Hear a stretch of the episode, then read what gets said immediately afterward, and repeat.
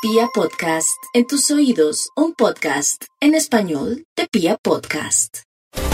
En cambio, los Sagitarios están en su elemento. Este es un signo de personas que nacen con un liderazgo natural, con una energía expansiva muy particular, que les convierte en dínamos, en motores, en fuente, a donde sea que van, con quienes sea que interactúen.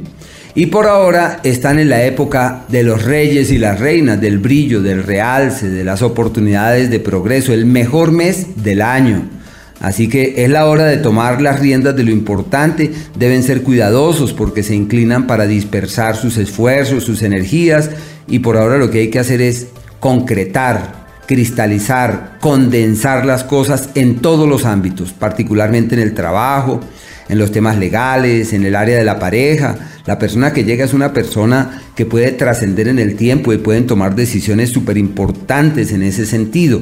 Y una temporada también bonita para las amistades, para interactuar con los demás, encontrar caminos apacibles y armónicos con el otro, porque Venus, el astro de lo dulce y lo agraciado, avanza por el eje de las amistades.